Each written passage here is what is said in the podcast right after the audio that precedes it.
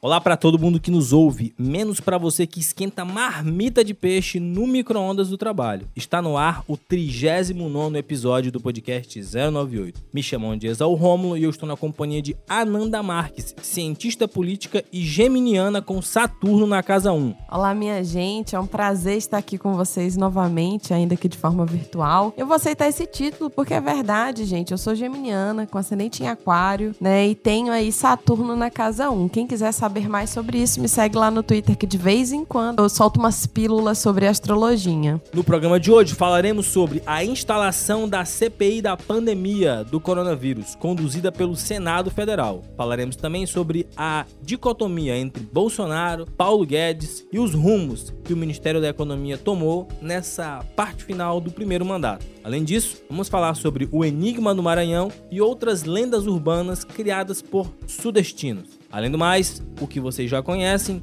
bullying do futuro, caixa de recados e muito mais. Senhoras e senhores, o podcast 098 está no ar.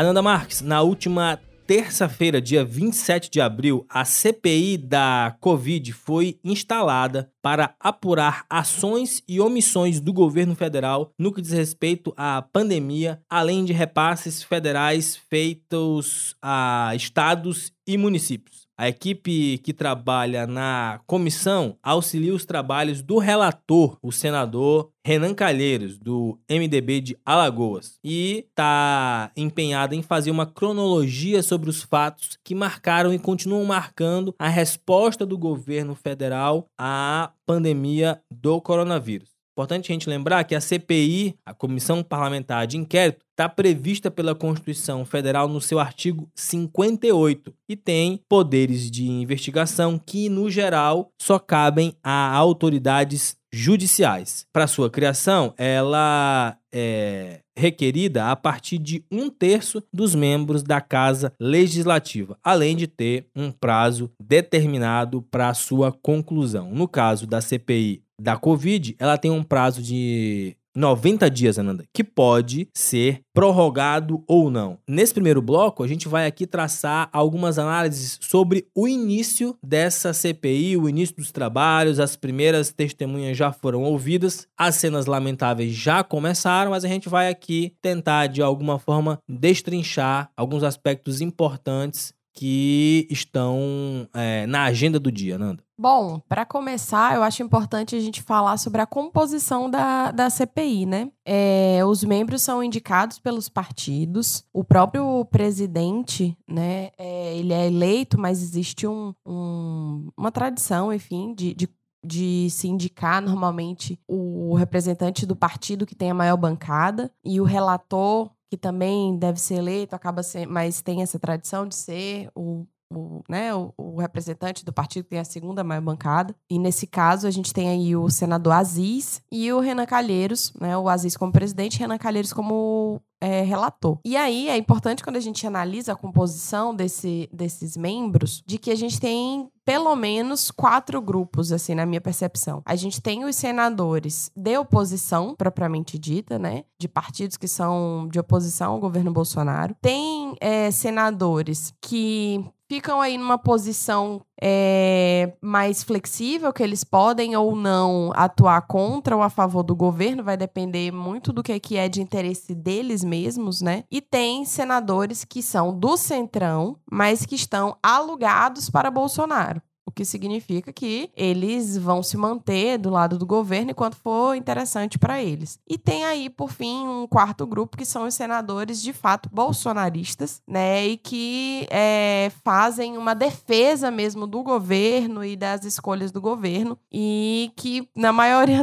das vezes, são esses dois últimos grupos aqui, os, os senadores do Centrão e os senadores é, bolsonaristas, que estão né, protagonizando essas cenas lamentáveis. É, importante, Ananda, essa essa colocação que você faz sobre essa composição, porque isso vai, via de regra, dar o tom de como é que vai ser o debate. Né? As pessoas que estão acompanhando, e aí já fica logo a, o primeiro desafio aí para os ouvintes do podcast. Quantos dias seguidos vocês vão conseguir acompanhar a CPI da pandemia? Vocês vão conseguir acompanhar os 90 dias ou não? Fica já aí a pergunta. Uma outra coisa que eu queria dizer, Ananda, que existem outros programas nesse formato de podcast que são diários e que fazem uma cobertura muito intensa em cima da notícia. Como nós estamos gravando num num formato mensal, a gente vai aqui tentar privilegiar aspectos mais amplos e mais estruturantes sobre essa discussão. Então, Ananda, nesse aspecto, eu queria trazer aqui alguns pontos, para ser mais exato, oito pontos, né? Que a gente já conseguiu perceber desses primeiros trabalhos da CPI e que, no nosso entendimento aqui, vão dar o tom do que vai se desdobrar. Nós estamos gravando aqui no dia 6 de maio de 2021. O ex-ministro Luiz Henrique Mandetta já foi ouvido, o ex-ministro Nelson Teich já foi ouvido, o ministro Marcelo Queiroga está sendo ouvido e ainda não há um prazo para o ex-ministro Eduardo Pazuello ser ouvido. Mas, no formato da CPI, a gente já entende que, pelas perguntas, pela sabatina que o senador senadores fazem, algumas questões vão se estruturando. Queria que a gente discutisse aqui alguns desses pontos. Primeiro, diz respeito aos alertas sobre a disseminação do vírus, né? Que é nessa cronologia é os responsáveis do governo federal que estavam em posto de tomar decisão estavam suficientemente alertados sobre a capacidade de estrago que esse vírus poderia dar. Acho que isso é um ponto importante que a CPI tem se desdobrado e que pode respingar ou não numa responsabilização do presidente da República, né? É, esse ponto, por exemplo, ficou muito evidente no discurso do Mandetta, né? Nas respostas do, do Mandetta, de que ele, inclusive, sai do governo, que ele é demitido, porque havia uma discordância com o presidente em relação ao enfrentamento à pandemia, mais especificamente à cloroquina. O Tais, da mesma forma, é, foi muito enfático em dizer que ele se demitiu por discordância em relação à cloroquina. O Marcelo Queiroga, hoje, por exemplo, ele não consegue responder se ele é contra ou a favor, né, do uso da cloroquina. E o Pazuello a gente ainda não ouviu porque ele alegou que teve contato aí com pessoas que, que tiveram Covid, estão com Covid, então ele tá em quarentena. Mas, de fato, fica no ar né, o que parece é que o presidente foi alertado, ele demite aqueles que o alertam e quem durou mais tempo é talvez quem não fez esse tipo de alerta, quem não, porque não tinha sequer a capacidade técnica para isso. Muito bom. É, um outro ponto que já chamou a atenção nesses dois primeiros discursos e também no discurso do Marcelo Queiroga é essa espécie de gabinete paralelo, esse aconselhamento paralelo do presidente, né? A cloroquina, que foi uma pauta de divergência entre Bolsonaro e Mandetta e Bolsonaro e Tais, em diversos momentos ela foi colocada como uma prioridade mesmo à revelia das diretrizes que o Ministério da, da Saúde, porventura ali, estava tentando estabelecer. Então, o que há uma sugestão, então, de que o presidente, de que a tomada de decisão não partia o seu núcleo central não era o Ministério da Saúde. Então, o Ministério da Saúde, que é o principal coordenador da política pública de saúde do país, não tinha a última palavra ou não dava as últimas orientações sobre o que poderia ser prescrito ou sobre que tipo de estratégias seriam adotadas ou não. E isso se refletiu principalmente na no depoimento do Mandetta, quando se cogitou mudar a bula da cloroquina, deixando ali né, no texto, né, de maneira expressa, que ela seria é, um medicamento utilizado para combater a Covid-19. Olha, sobre esse ponto, eu tenho duas outras questões que eu acho que, que são possíveis é, de se desenrolar daí. Um é que fica muito claro, né, de como o governo Bolsonaro, no fim das contas, é o Bolsonaro em si ele é despreparado, ele é incompetente para governar, porque é, o, Ministério da Saúde, a autoridade sanitária, a autoridade de saúde máxima no país, né? E aí, quando a gente resgata da memória aquela live do Bolsonaro com o Pazuello, muito constrangedora, do Pazuello falando que manda quem pode, obedece quem tem juízo, né? Então, não é o ministro da Saúde, que se espera que seja uma pessoa que tenha capacidade técnica para comandar essa pasta, que dá as diretrizes. É o, o presidente que, inúmeras vezes, e lá desde antes da eleição, qual era o discurso do Bolsonaro? Eu não entendo de economia, perguntem para o Paulo Guedes. Eu não entendo disso, perguntem para o fulano. Então ele se coloca, ele mesmo assume que ele não sabe, mas no fim das contas não é quem teria a autoridade para e a competência para falar que define as diretrizes. Qual é o segundo ponto que eu trago, que é o, o, que decorre disso? É a ausência de coordenação da política de enfrentamento à pandemia. Né? O, o que a gente viu no Brasil é o que acontece quando o Ministério da Saúde fica acéfalo, né? Quando o Ministério da Saúde não tem, não teve política de testagem, não teve política de rastreamento de contato, não teve política de expansão de leitos, né? Não, não teve critério que os, os estados e municípios pudessem seguir, não teve critério, por exemplo, para políticas de isolamento de contactantes, que é o que a gente chama de rastreamento de contatos, não teve política para a própria vacinação vacinação para adquirir, né, adquirir vacinas. Então, a gente é, tem um contexto no Brasil da insuficiência de vacinas e dessa incerteza. Toda semana o Ministério da Saúde é, aponta números novos em relação à quantidade de vacinas disponíveis. Enfim, isso é decorrente dessa relação do presidente com o ministério. E aí vem existindo sempre esses, esses tomadores de decisão que não têm autoridade, como, por exemplo, os filhos do presidente, que não ocupam cargos no executivo executivo e a, operam como consultores dele no processo de tomada de decisão, né? Então, é, é um buraco que nós nos encontramos, mas que pode ser explicado. Eu acho que é importante, eu sei que as pessoas estão exaustas desse governo, mas é importantíssimo a gente acompanhar a CPI e a gente entender que tem explicação sim, que essas mortes evitáveis, elas são explicáveis. É, é me chama muito a atenção nessa sua análise um ponto que é, ficou para mim, suficientemente claro sobre essa falta de autonomia do ministério. Né? E, a gente tá, e, é, e a gente tem visto aí, nesses primeiros dias de CPI, um certo mantra é, uh, repetido várias e várias vezes.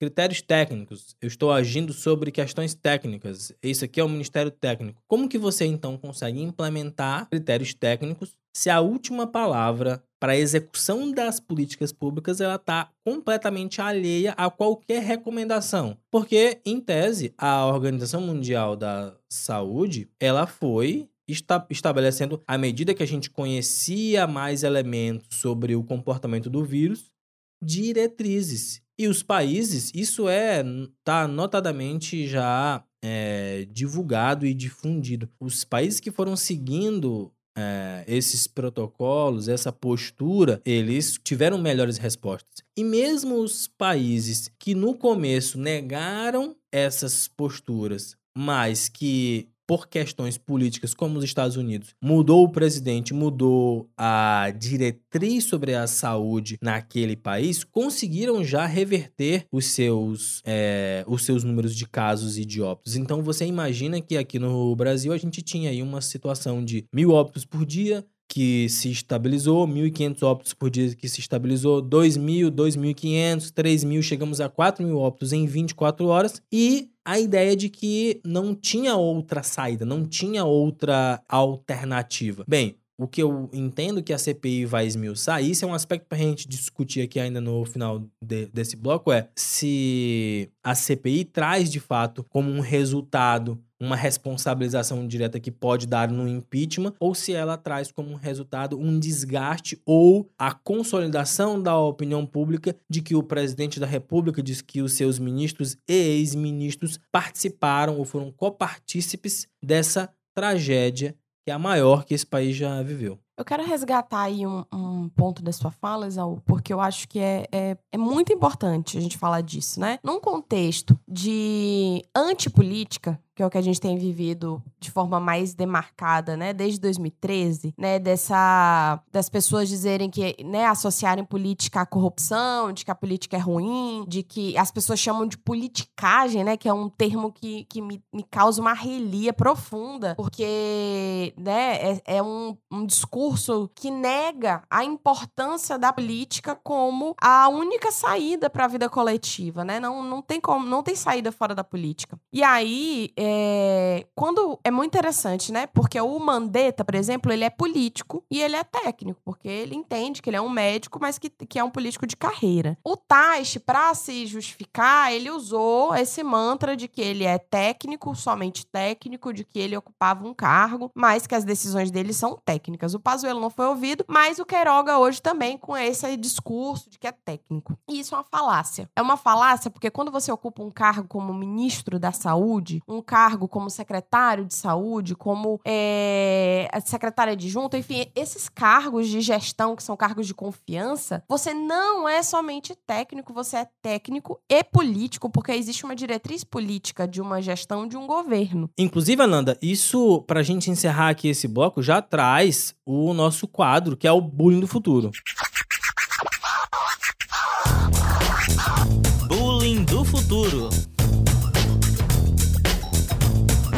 No Bullying do Futuro de hoje, a gente tem exatamente essa discussão. Teu pai achou que seria um técnico estritamente técnico no governo Bolsonaro. Que é a pergunta que eu faço, né? Quem aceita um cargo no, no governo Bolsonaro, principalmente um cargo de gestão, assim, sabe onde está se metendo, né? E usar essa desculpa de que é um, uma um cargo somente técnico, de que as decisões são técnicas, enfim, fica nessa, nessa ladainha de, de falar disso, eu acho que não explica, é, porque existem decisões, sim, que são baseadas, é, e as políticas públicas, elas devem ser implementadas a partir de evidências científicas, porém, são decisões políticas, né? E aí eu acho também que, que rola uma, uma confusão entre o que, que é ciência, o que, que é técnica, o que, que é opinião e o que, que é ideologia, né? Existe uma grande confusão no senso comum em relação a essas coisas e que, no fim das contas, é, são esses discursos de WhatsApp que ganham visibilidade, que é o que a gente viu vários senadores, por exemplo, tumultuando a CPI nesses dias, com falas saídas diretamente, né, desse buraco horrível que é o WhatsApp. É, pra gente encerrar, eu fico pensando muito nisso e algumas coisas me incomodaram, principalmente no discurso do Mandetta e do Taish, do que, ah, eu não posso fazer um juízo de valor sobre isso, ou de que, não, eu não tenho, não tenho é, elementos sobre isso, você não quer se comprometer e você acha que o juízo de valor é uma coisa 100% equivocada. Óbvio, cada um de nós tem um juízo de valor sobre alguma coisa, né? Acho que esse é o, é o importante pra gente discutir é, qualquer assunto, ainda mais se tratando de política. E sobre esse aspecto que você trouxe, trouxe, a gente está vendo aí que a cloroquina não tem eficiência. Mas o senador diz: ah, não, mas lá em Rancho Queimado, não, mas lá no município de Pindamonhangaba, ah, ah, não sei de onde aqui. Então, assim, não funciona. Mas aí eu vou tentar puxar uma exceção aqui. Ah, não, mas eu, to, eu tomo toda semana e eu tô aqui vivo. Então, é, esse limite de até onde vai o técnico e até onde vai o político é um dilema que eu acho que não pode ser superado, mas a gente fica de fato num discurso falacioso de que é possível possível você exercer cargos de confiança, cargos de uma tomada de decisão que impacta a vida de milhares de pessoas, sendo estritamente técnico. E eu vou fazer só um último comentário, né? É uma falácia essa questão da cloroquina, porque já tem comprovação científica de que a Covid é uma doença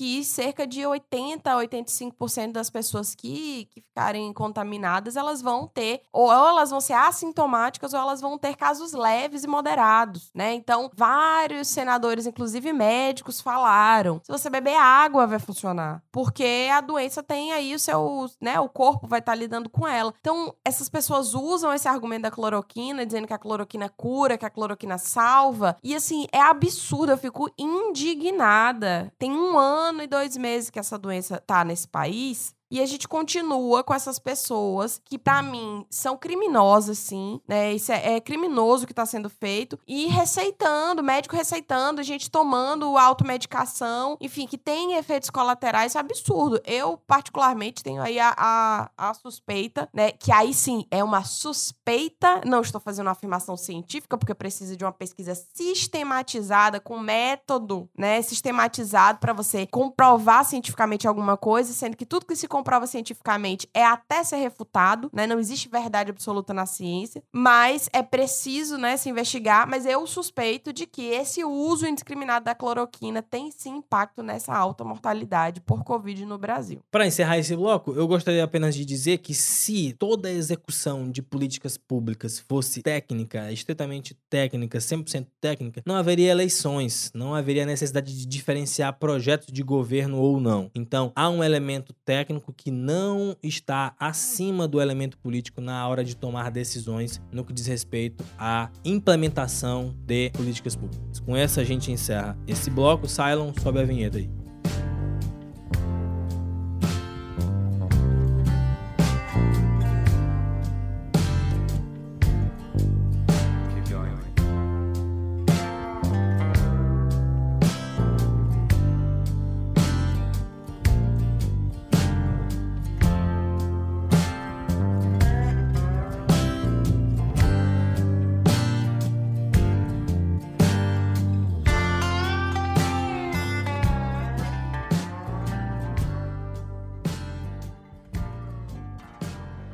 Ana Marques, no segundo bloco, a gente vai tratar aqui das recentes declarações do ministro da Economia, Paulo Guedes, e como que isso tem um impacto direto no desempenho e nos rumos do Ministério da Economia. No, em reunião na última terça-feira, dia 27 de abril, o ministro da Economia disse que filho de porteiro foi aprovado em universidade até com nota zero. Aí você pensa assim, mas que peripécia, né? Que pérola. Mas essa não foi a única declaração digna de quem está completamente alinhado com o discurso do Bolsonaro. Essa Nessa mesma reunião, ele afirmou também que, abre aspas, o chinês inventou o vírus. Ele disse, abre aspas de novo, o chinês inventou o vírus e a vacina dele é menos efetiva que a do americano. O americano tem 100 anos de investimento em pesquisa. Então os caras falam, qual o vírus? É esse? Tá bom, decodifica. Tá aqui a vacina da Pfizer. É melhor que as outras. Fecha aspas. Então, assim, eu queria, antes de passar a bola para você, dizer que antes mesmo de 2018, algumas pessoas que durante muito tempo foram antipetistas, até hoje são antipetistas, foram eleitores consolidados do PSDB que representava essa, essa parte do eleitorado antipetista, enxergaram no Paulo Guedes esse quadro intelectual de competência, de eficiência e que justificaram o voto no governo, Bolson no governo Bolsonaro pelo fato de duas pessoas estarem compondo esse governo. De um lado, o paladino da moral e contra a corrupção, Sérgio Fernando Moro, e de outro lado, esse grande gestor aí, né, que iria enxugar a máquina pública, que iria tocar a agenda de privatizações, chamado Paulo Guedes. A eleição aconteceu, nós já passamos da metade do mandato, já estamos encaminhando, já entrando num outro ano eleitoral, e o Paulo Guedes não conseguiu entregar absolutamente nada. Havia ainda o entrave de Rodrigo Maia, legislativo, isso ficou para trás e ainda assim é um ministério que não conseguiu cumprir a agenda de desmontes que ele se propôs, Ananda. É, que bom, né, que ele é incompetente. bom pra gente que ele seja incompetente, porque mesmo sendo incompetente, ele já conseguiu causar muito estrago. Imagina se esse homem de fato tivesse articulação política para implementar a agenda dele, né? Então, é, é interessante porque novamente o governo Bolsonaro é um ótimo caso assim para se estudar várias várias coisas que a gente aprendeu na ciência política, né? E que aí o governo Bolsonaro vai lá e, e fica meio que mostrando que as coisas que a gente aprendeu, é, a realidade sempre pode surpreender. Então, o o Paulo Guedes, por exemplo, é uma figura que supostamente é extremamente competente, né, formado no exterior, que teria aí planos maravilhosos para reformar o Brasil, para transformar a economia do Brasil. Até agora ele não conseguiu fazer nada. Por quê? Um, porque é descolado da realidade, né? É perverso. E essas falas do Paulo Guedes mostram que, no fim das contas, ele é um, um, um membro do governo Bolsonaro que parece com o Bolsonaro, que para, né, que, que combina com esse governo. Então, são falas perversas, são falas de, de alguém que vive aí numa bolha alienada completamente, né, que, que não tem, né, compreensão da realidade social do Brasil, da história do Brasil e que, de fato, desumaniza quem ele não reconhece como, como cidadão. Então, isso é uma coisa. E a outra coisa é essa dificuldade que ele tem de dialogar com, com o legislativo. O que, para mim, é um cunho autoritário. É o liberal, que é liberal, né? Dizem que é liberal, que é autoritário. Porque o, o básico na democracia é você ter que dialogar com outros poderes. Por ele, não. Por ele, ele implementando as coisas como se ele fosse um autocrata, né? Que decide como vai ser e que pega as fórmulas dele do, do Fantástico Mundo, do Paulo Guedes, e coloca na realidade quase como se fosse para testar as teorias dele, né? No mundo real. É, nessa mesma Olha, no dia 27 de abril, ele realmente estava uma metralhadora de pérolas, viu? Ele disse, abre aspas, Ananda, nessa mesma reunião, sem saber que estava sendo gravado. Abre aspas, todo mundo quer viver 100, 120, 130 anos. Todo mundo vai procurar serviço público de saúde e não há capacidade instalada no setor público para isso. Vai ser impossível. Então, assim, Ananda, as pessoas que querem viver de alguma forma, elas estão atrapalhando os planos do Paulo Guedes. Porque se todo mundo quiser viver muito, a gente não vai conseguir dar, dar conta. Então, assim, qual é o oposto desse raciocínio? O que está implícito nisso? É que você está pedindo, de fato, para as pessoas terem uma expectativa de vida baixa. Quando você fala que é uma narrativa que evoca uma pulsão de morte, é sobre isso que a gente está falando. Eu queria, antes de a gente passar para para outra parte, destacar aqui o editorial da Folha de São Paulo, do dia 1 de maio, que tem esse seguinte título: O ex-superministro. Sem avançar na agenda, Guedes perde quadros e prestígio. A atuação hoje é defensiva. Eu queria, Nanda, que a gente discutisse sobre esse aspecto que o governo Bolsonaro passou a primeira metade do seu mandato disputando ali nesse que a gente já comentou aqui em outros programas, nesse repertório de conflito entre as instituições. Ataques às instituições do judiciário, ataque às instituições do legislativo, e isso chegou num nível de esgotamento. Quando se encerrou o período do Rodrigo Maia, o governo fez um acordo com o Centrão e reorganizou as suas forças. Diante disso, esse Centrão começou a mirar no superministério do Paulo Guedes. Queria só recuperar aqui que o superministério da Economia, ele inclui fazenda, planejamento, Previdência e Trabalho e, por fim, Indústria e Comércio Exterior. São muitos cargos, são muitos cargos de chefia e diante de um, de um ministro que não consegue entregar aquilo que ele prometeu, o Centrão começou a olhar para uma possibilidade de desdobramento desse superministério em pastas menores para ocupar esses espaços. Então você imagina que há um dilema hoje, né? Que é ou eu governo com o Centrão e eu tenho, como a gente discutiu no primeiro bloco, uma CPI da pandemia que pode sair do meu controle, ou então eu mantenho aquela política que você mesmo disse, que é, é o Guedes que toma de conta e é ele que entrega. Então, eu vou conseguir brigar com o Centrão que está me dando apoio no legislativo, eu vou ceder para eles ou eu vou dar essas condições pro Paulo Guedes fazer o que ele ainda não conseguiu entregar? Eu fico pensando é, que é interessante porque tem muito, muito, O discurso bolsonarista fala muito sobre, um, que o Bolsonaro acabou com a corrupção no Brasil, né? Isso é uma coisa. E dois, de que é a nova política, de que o Bolsonaro não é da velha política. É, que aí quando vocês perguntam o que é velha política, né? Que é o político tradicional, o político de, de, de carreira. E aí é, é muito triste, no fim das contas, que o que seria uma nova política para essas pessoas é o não governo. É esse governo que não consegue governar porque precisa do conflito, precisa da paralisia, precisa dessa tensão, dessa indecisão, porque não pode é, fazer concessão nenhuma. E isso está muito presente nas falas do Bolsonaro, né? Quando ele ameaça, ele diz assim: a gente não vai mais ceder, eu não vou abrir mais nada, não vou fazer mais nenhuma concessão, né? Essa, essa figura que é, que é no eu fim vou editar contas... o decreto, eu vou editar. Exato. Vou... E ele vai ser cumprido. Porque a caneta é minha. Então, no fim das contas, é esse discurso autoritário. É autoritário, é um governo que se, se sustenta no conflito, que é antidemocrático, está consumindo a democracia brasileira a partir de dentro para fora, né? E, e, o Paulo Guedes é essa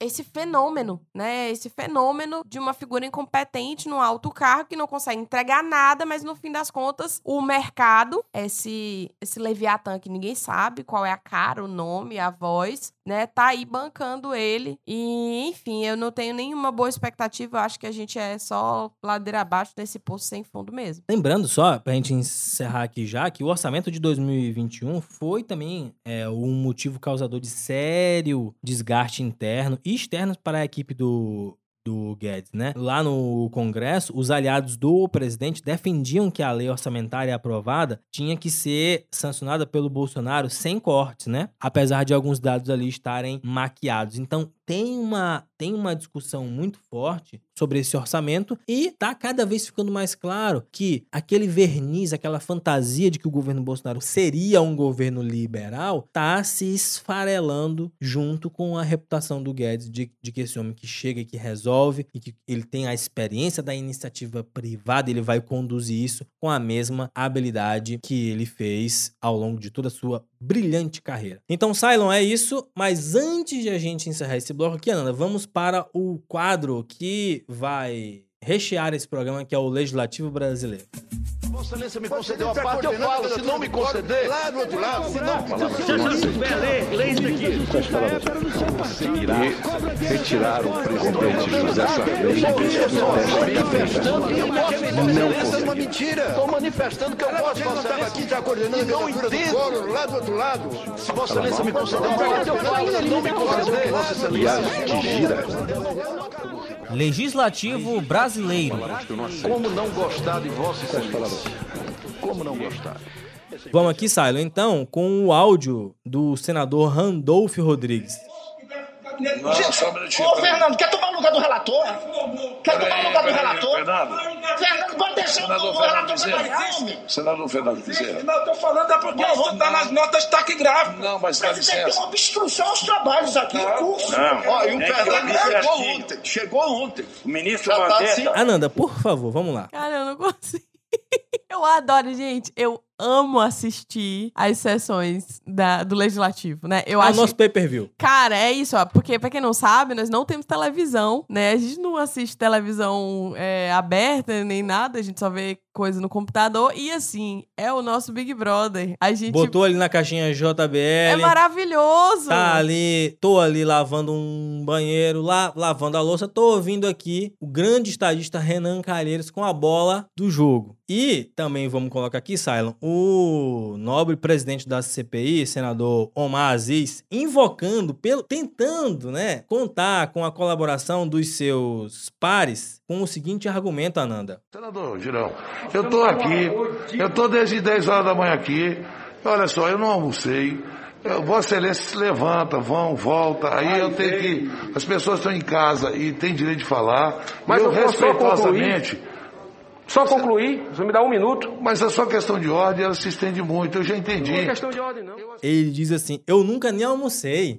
Cara, isso aí é. Eu vou dizer uma coisa, Nanda. Isso aí é um apelo, cara. É, sensibiliza muito porque você não tá conseguindo encontrar um consenso aqui entre os seus pares. Você já olhou no relógio, já tá dando aqui 4 horas da tarde. Você tá só com aquele cafezinho e você pensa assim: Pessoal, por favor. Eu nunca nem Eu almocei nunca hoje. nem almocei. Isso, cara, se isso não dobrar o coração do ser humano, ele já, ele já tá morto por dentro, Silon. Se o estômago não mexe assim, hein, hein Ananda? Eu concordo. Eu já usei esse argumento em reuniões. amigo. Olha, tinha que ser, eu acho que isso era uma pauta, você colocar uma emenda à Constituição para que qualquer cidadão brasileiro puder né, ter o direito de levantar essa carta a qualquer tempo para você ver se consegue produzir algum encaminhamento digno para qualquer discussão.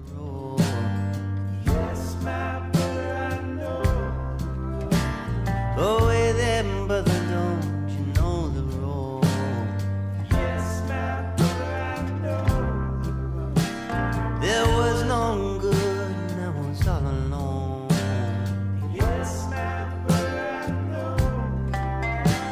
And a big black dog lay beside my door.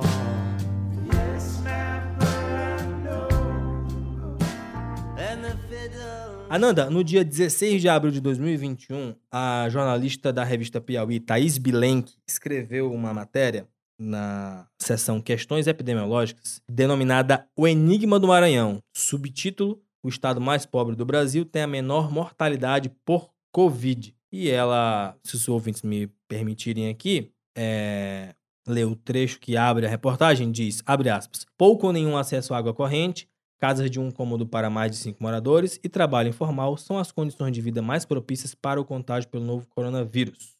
Favelas e bairros pobres apresentam por isso as piores taxas de Covid-19 no Brasil e fora. Mas há uma exceção, o Maranhão. E a jornalista vai aí seguindo no seu texto, teve uma repercussão nacional, ela não consegue trazer uma resposta para esse grande enigma, né? Que ela chama de, de enigma, de por que que, então, se tem aí uma a menor taxa de mortalidade do país. Em resposta a isso, é, Vossa Excelência aqui que divide a bancada desse podcast junto comigo, publicamos um texto no dia 30 de abril no Estadão tentando responder, né, esse enigma para Thaís Bilenque e para outros sudestinos que ficam um tanto intrigados de como é que o Maranhão chegou a esses números. Eu queria que nesse bloco a gente discutisse um pouco sobre isso, Ana. Olha, Zé Rômulo, para começar a falar sobre isso, né? Eu acho que é preciso. A gente já falou várias vezes aqui no programa, né, de que a, a gente tem é, a intenção de produzir conteúdo a partir do Maranhão. Isso significa que a gente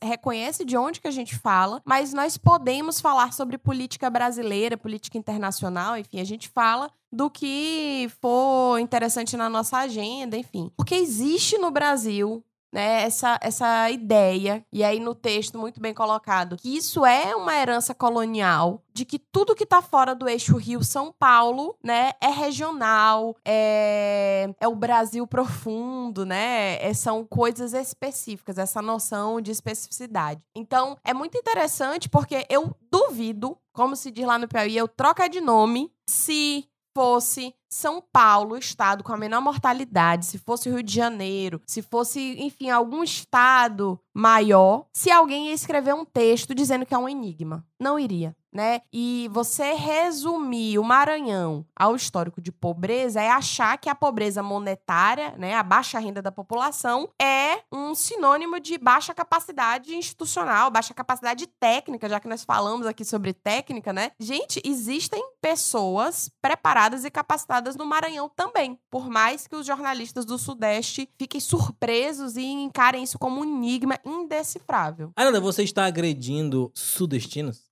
Eu não acho que é agredir, acho que é reparação histórica, né? Eu tô Fa- aqui fazendo Falar uma a verdade fala, é, é diferente de agredir. Eu não, não. acho que quem se sentir agredido aí, enfim, sinto muito, se resolva. Mas não tô agredindo ninguém, não. Agora, fico indignada. Então, eu acho que assim, nós não vamos tratar aqui de todos os elementos que a gente trouxe no texto. Acho que a gente pode, inclusive, recomendar aí para quem não leu, pode colocar aí no. Você liga o seu computador lá no botão Power. E aí você abre o seu navegador de preferência e no site de buscas Google você coloca lá Decifrando o Enigma do Maranhão. Mas o que eu acho que é importante de a gente discutir aqui é que existem elementos que explicam isso, né? Ou seja, a gente não se propôs a fazer um artigo científico, mas trazer uma análise descritiva com elementos de cientificidade, de que explicam a tomada de decisão e que, e, e que existem aí é, fatores que ajudam a entender por que, que isso aconteceu de uma outra forma. Então, assim, o que mais chama a atenção, que eu acho que eu queria que a gente discutisse aqui,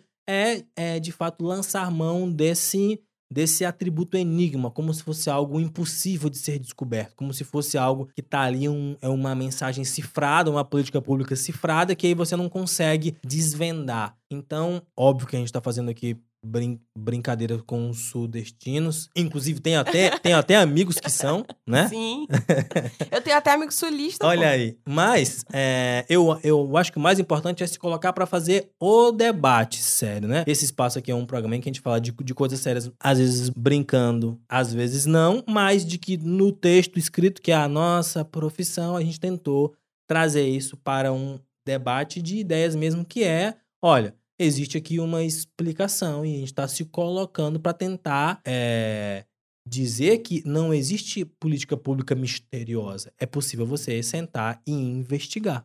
É, e também não é, claro, é, um ataque pessoal de forma alguma. É, e o texto em si a gente escreveu também porque a gente viu esses questionamentos em outros espaços, né? Eu acho que o texto da Piauí é só mais um. É, vários colegas, inclusive de profissão, perguntaram né? Muita gente, é, às vezes em debates, a gente participa de alguns grupos que têm se dedicado a, a avaliar, né, a investigar as políticas de enfrentamento à pandemia. E a gente já ouviu essa pergunta muitas vezes e, e foi uma, uma contribuição mesmo, enquanto cientistas políticos, para elencar algumas hipóteses é, dos resultados do Maranhão. E o que a gente vê, é, que aí eu acho muito válido, é de que é possível fazer política pública com poucos recursos, porque sim, o Maranhão não, não é um estado rico, isso é fato, mas é possível utilizar os recursos que são es escassos de forma eficiente né? E aí volta, eu acho que, que esse, esse, esse episódio hoje tá quase que uma, uma sessão de análise, assim, as coisas estão fazendo todo sentido, coisas que falamos lá no começo, puxando agora pro é final. roteiro. Não, eu acho que, que tem aqui Não? uma associação livre também, Ah, porque tá no fim das contas a gente falou sobre técnico e político, né? E aí cabe ressaltar que é possível avaliar uma política pública de forma objetiva, de forma científica, você é, levantando dados, levantando informações. De maneira técnica. de né? maneira científica, certo? E você avalia a tecnicidade, mas que no fim das contas tem uma escolha política. E eu sou apaixonada pela, pela discussão sobre políticas públicas. E eu lembro que quando eu estava ainda na graduação, eu tive aula numa disciplina, numa disciplina que era sobre políticas públicas. E minha professora explicou é, uma definição de que política pública é tudo aquilo que é feito e aquilo que não é feito. Então, é por isso que tem essa CPI da Covid. Porque precisa se discutir se o que o Ministério da Saúde e o governo federal deixou de fazer foi uma política pública, enfim, e existem alguns que vão defender que é uma política de morte, de que tinha como objetivo é, a imunização de rebanho, que no fim das contas Fizeram uma aposta. é, fizeram uma aposta com a vida dos brasileiros que trouxe aí esse resultado de, de quase, né? A gente já tá em quantos? 400 e mais de 400 mil mortos, enfim, provavelmente a gente vai bater meio milhão de mortos. E, e, enfim, de que o que se faz é política pública, mas o que se deixa de fazer por escolha também é. E eu acho que, que essa é uma discussão importante. Muito bem, Ananda. Eu me dou por satisfeito aqui no momento em que a gente abre o caixa de recados.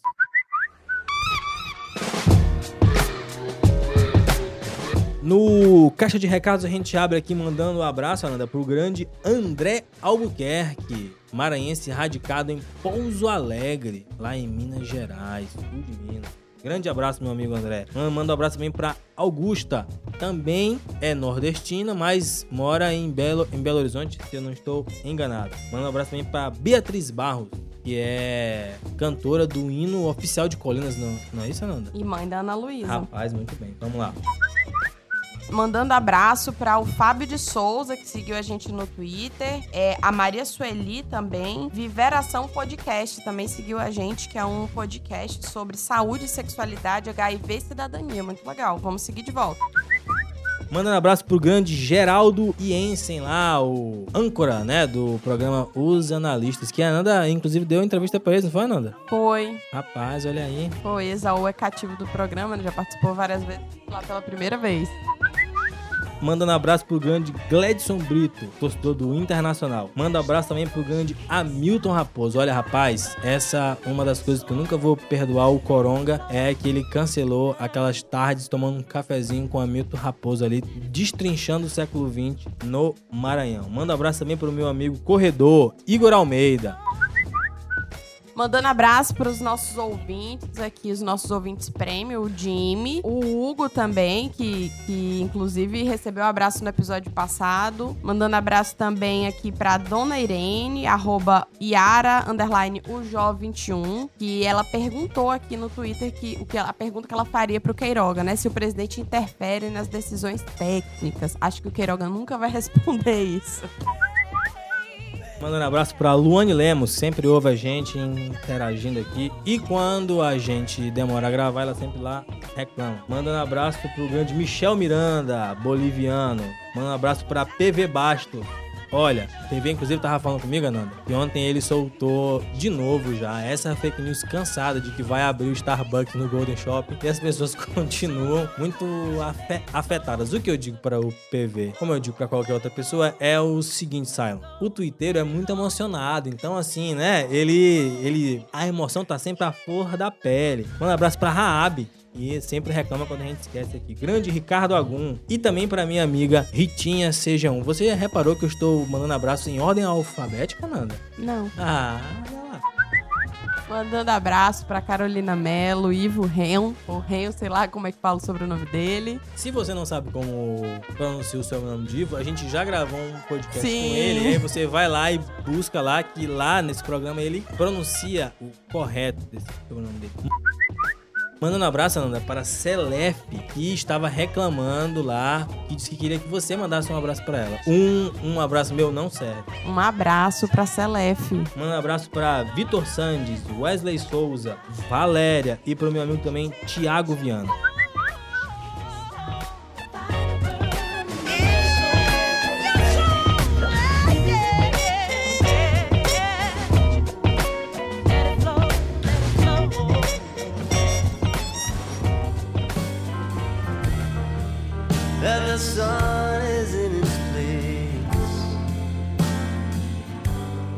Lembrar a, a todos que nós estamos com uma nova iniciativa, não é, Sara? Poxa, quase que esqueço aqui. Que é o Spaces, né? Ou em português, Espaços. Olha aí. E nessa nova iniciativa a gente vai aí criar um canal livre para se comunicar com vocês. Cylon disse que não é uma espécie de rádio, é como se fosse uma sala, uma sala de conferência em que a gente vai tratando desses assuntos que a gente trata aqui, só que com a interação de vocês que vão perguntando e vão opinando em tempo real na nossa discussão. Então comentem aí se vocês têm interesse nesse tipo de coisa. Se vocês não tiverem interesse, a gente vai fazer do mesmo jeito, se der vontade, porque aqui as coisas funcionam nesse modelo. Lembro a todos que o podcast 098 é uma idealização de Exaú Rômulo e Ananda Marques. A produção é do Elton Aragão, que hoje tomou falta aqui, né? O design, Caino Oliveira. A edição e direção, Cylon Souza. On my head.